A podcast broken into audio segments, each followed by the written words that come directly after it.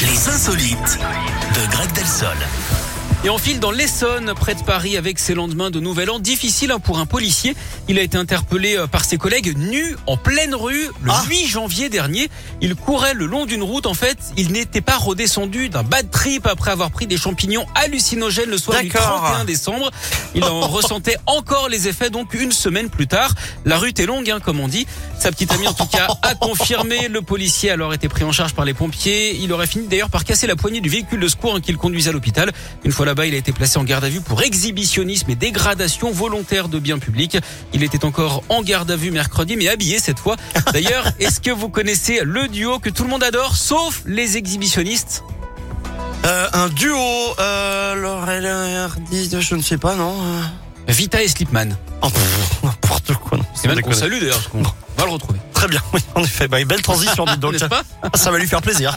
S'il est de passage à Lyon et qu'il nous écoute, il va kiffer. Hein. d'œil. Il y a de Euh, merci euh, Greg, à tout à l'heure. À tout à On se l'heure. retrouve à 11h. En attendant, il y a la météo et juste après, il y aura euh, Slimane, en effet, avec Slipman, avec des milliers de je t'aime.